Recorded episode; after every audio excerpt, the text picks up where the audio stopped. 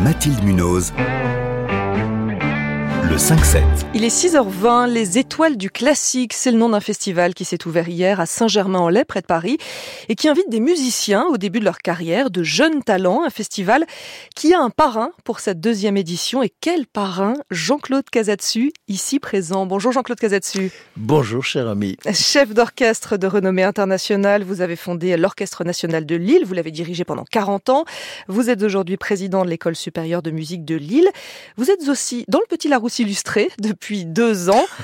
Euh, parrainer ce festival qui promeut les jeunes artistes. Vous avez dit oui tout de suite, vous qui avez toujours soutenu les musiciens débutants Oh, écoutez, c'est une rencontre absolument passionnante. C'est hallucinant de voir le nombre de jeunes solistes. Il y en a une cinquantaine.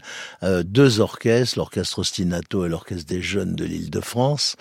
Et depuis toujours, enfin depuis que je suis plus jeune, mais aussi moins jeune, j'ai adoré la transmission qui permet de d'irriguer euh, des, des éponges, de jeunes éponges qui sont tout à fait euh, prêtes à à, exercer plus qu'un métier, c'est-à-dire euh, une transcendance. Vous savez, on vit dans un monde qui est complètement déchiré et on dira jamais assez que euh, transmettre un désir à des jeunes, ce que je me suis efforcé avec beaucoup d'autres de faire, mais c'est aussi euh, leur transmettre un idéal et il n'y a aucune délinquance dans les écoles de musique. Et alors ce festival qui est présidé par un mécène passionné de musique, Monsieur Petit, et un directeur musical, Thomas Lefort, magnifique violoniste, voilà, ils ont décidé de donner la parole à une multitude d'artistes. Et le, le concert que je parraine également avec Karine Day, dimanche, à Saint-Germain-en-Laye, ville historique que j'adore parce que j'y ai été en pension quand j'étais tout petit. Et euh, vous serez dans la cour du château hein, de Saint-Germain-en-Laye en plein air. du château. Non, mais c'est une entreprise totalement enthousiasmante. Et, oui, vous voulez me dire quelque et ces chose jeunes, Oui, ces jeunes talents, cette nouvelle génération, vous la trouvez comment? Est-ce qu'elle est vraiment différente de, des précédentes, de, de celles que vous avez connues euh, auparavant? Je crois que les jeunes gens passionnés de musique aujourd'hui, c'est pas un métier comme je vous le disais tout à l'heure, c'est un engagement total de soi, mais dans le monde euh, complètement euh, bancal et déchiré dans lequel on vit, c'est une extraordinaire façon de de donner de l'espoir à des gens qui croient encore aujourd'hui que, comme on dit, la grande musique n'est pas pour eux. Et je veux dire, je suis fasciné par euh, le talent extraordinaire de toute cette jeune génération. Moi, je, dans, dans le concert que je vais diriger, je vais, je vais avoir six solistes, euh, une trompettiste qui est toute jeune, euh, Lucienne Renaudin-Vary, un merveilleux accordéoniste, Félicien Brut, Thomas Lefort, Adam Laloum, qui est un soliste international, Karine Dehay, qui va chanter aussi avec Apolline Westphal. Enfin, voilà, je, malheureusement, je peux pas citer tout le monde, mais je peux vous dire que c'est tout à fait extraordinaire de rencontrer des jeunes gens dans tous les domaines, les orchestres aussi, qui sont euh, totalement engagés au désir de transmettre une émotion indicible. Comment expliquez-vous le niveau justement de tous ces jeunes talents de l'école française? Est-ce qu'elle est organisée vraiment différemment euh, des autres pays pour expliquer tous ces talents euh, qui généralement après brillent à l'international? Il y, a, il y a des écoles merveilleuses dans le monde et le conservatoire national nationale de musique supérieure de Paris euh, en est un exemple admirable. Mais il y a aussi des écoles de musique. Voilà, il y a, tout le mariage territorial qui est vraiment important en France avec des conservatoires, des écoles de musique partout. Concernant des euh, absolument, pardon, je suis un tout petit peu, un tout petit peu. Il est tôt. oui, il est tôt, oui, il est tôt, oui, surtout que on, voilà, bon, les, journées sont de, de répétition sont très remplies. Les écoles de musique, les conservatoires régionaux, les conservatoires nationaux, il y en a à Lyon, il y en a évidemment euh, prestigieux à Paris également. Euh, c'est une pépinière de jeunes musiciens qui ont envie, voilà, de s'accomplir à travers les chefs-d'œuvre qu'on a pour mission de servir. Alors, la transmission, porter des jeunes, les aider, les mettre en lumière, ça c'est vraiment la caractéristique première de ce festival, les étoiles du classique. L'autre caractéristique, c'est le mélange des styles. Il y a à la fois donc de la musique de chambre, des concerts symphoniques, des opéras, mais aussi du jazz, par exemple. Ça, vous l'avez déjà fait au cours de votre carrière, de, de mêler les styles. Vous aimez bien faire ça?